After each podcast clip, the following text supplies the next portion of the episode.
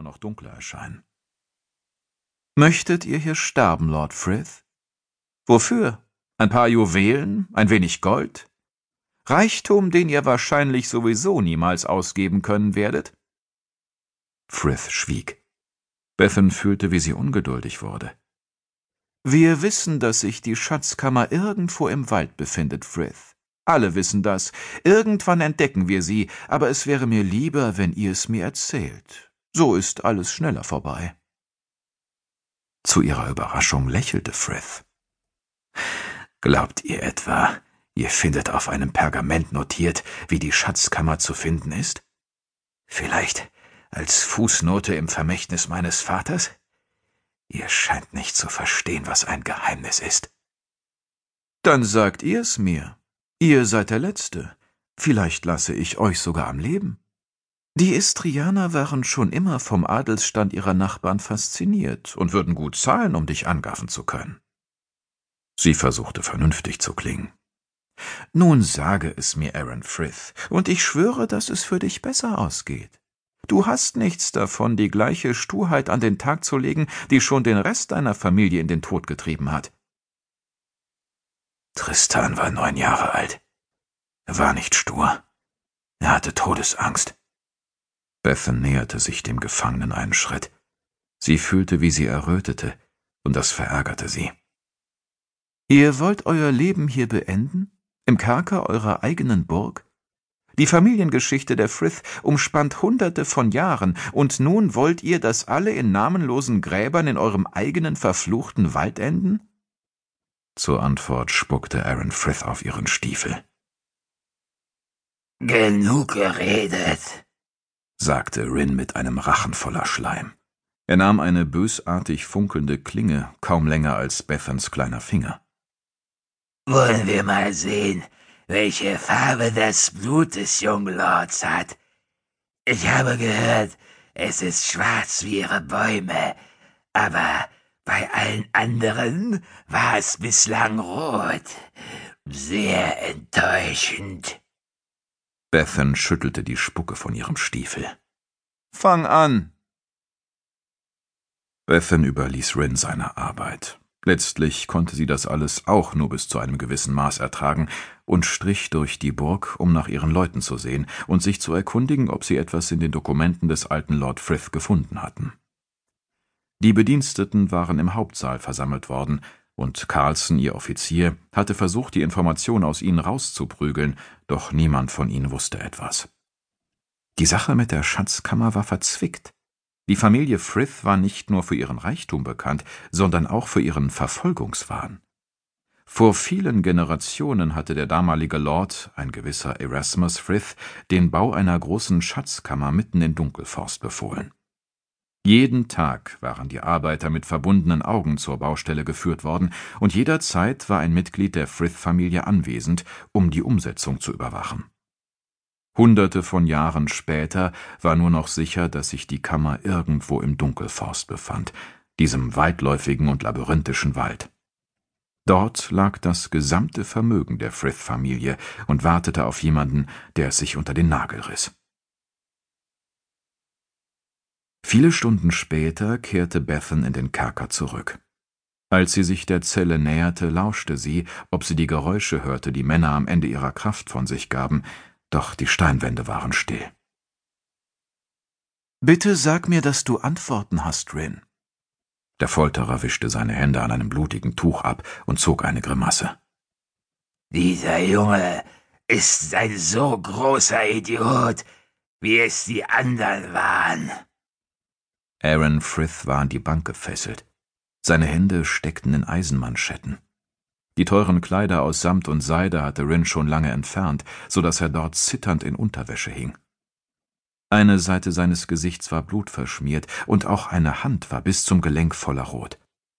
Auf seiner Brust prangten Brandspuren, und Bethan roch den süßlichen Geruch von versenktem Fleisch in der Luft.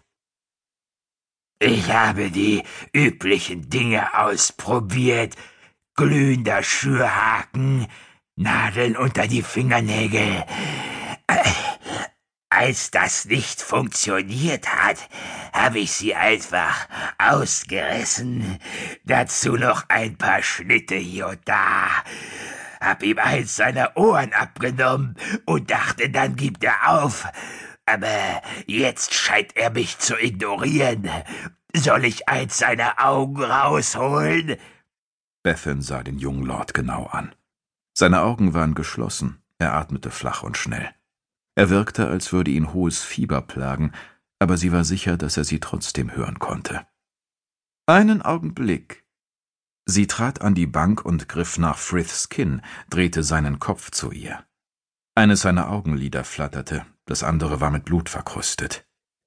Vergiss deinen Stolz, Lord Frith. Sag mir, wo die Schatzkammer liegt.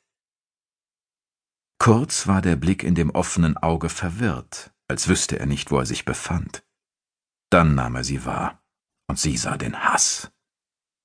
Der Dunkelforst wird dein Blut trinken, gewöhnliche.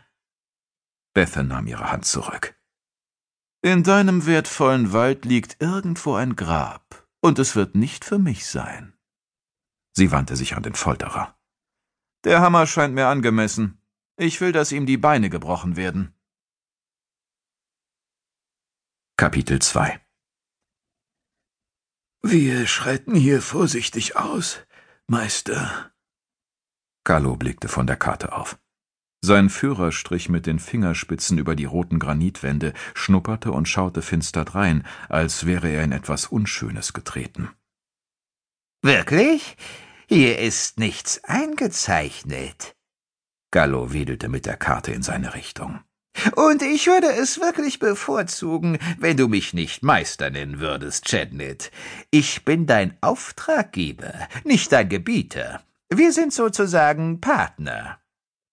Chadnit blickte ihn mit seinen nicht zusammenpassenden Augen an. Eines war so braun wie eine Nuss und misstrauisch zusammengekniffen, das andere war künstlich. Eine grüne Jadekugel mit einer eingeritzten silbernen Pupille, die sich in der Augenhöhle drehte. Du vertraust der Karte? Wir haben sonst nichts, an das wir uns halten könnten. Außerdem habe ich sie ja nicht einem der grinsenden Scharlatane abgekauft, die wir in der Stadt gesehen haben. Sicher steht irgendwo in Crete ein kleines Haus, in dem hunderte ausgehungerter Kinder Karten der Zitadelle fälschen.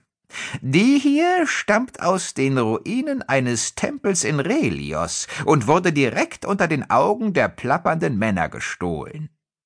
Gallo schwieg, um seine Worte wirken zu lassen, denn auf diese Leistung war er immer noch stolz. Wie ihr meint, Meister. Gallo warf einen Blick in die Richtung, aus der sie gekommen waren. Er konnte noch die letzten Sonnenstrahlen über der Wüste sehen, die den entfernten Durchgang wie ein Fenster voll Gold erscheinen ließen. Sie waren vorsichtig eine Steintreppe heruntergekommen, hatten jeden Schritt in ängstlicher Erwartung von Fallen, Schlangen und Skorpionen gemacht. Es hieß, dass die verwünschte Zitadelle tausend Möglichkeiten beherbergte, wie man zu Tode kommen konnte, eine schrecklicher als die andere. Vor ihnen befand sich eine Kammer aus grauem Stein. Es war etwas kälter, als sie erwartet hatten, aber bislang war ihnen nichts Schlimmes widerfahren. Weiter vorne befanden sich drei in Dunkelheit gehüllte Durchgänge. Wovor hast du Angst? Sein Führer schaute zu ihm und schüttelte den Kopf. Ich glaube, ich höre was. Immer wieder ertönt ein Rumpeln, ein Seufzen. Wirklich? Gallo verharrte reglos und lauschte, hörte aber nur das Rauschen des Windes, der weit über ihnen durch das Tor blies, und das Geräusch seines eigenen Atems. So hoch über Crete war es nicht einmal möglich, etwas aus der Stadt zu hören, denn die alten Steine ließen kein Geräusch durchdringen. Unvermittelt lachte er auf und schlug Chadnit herzlich auf den Rücken. Der Führer zuckte zusammen. Schau uns an! Wir sind gerade mal ins erste Geschoss der Zitadelle gekommen und erschrecken uns jetzt schon bei jedem Geräusch. Wir sind nervös wie Mäuse. Gehen wir weiter. Gallo sah auf die Karte und nickte zu dem Durchgang hinten rechts. Wir nehmen den. Wie ihr meint, Meister. In der nächsten Kammer stießen sie auf eine schmale Treppe, die nach unten führte. Das Licht von Chednitz Fackel erleuchtete nur die ersten Stufen, die weiteren wurden von der Dunkelheit verschlungen. Wir sollten noch eine Fackel entzünden, Meister,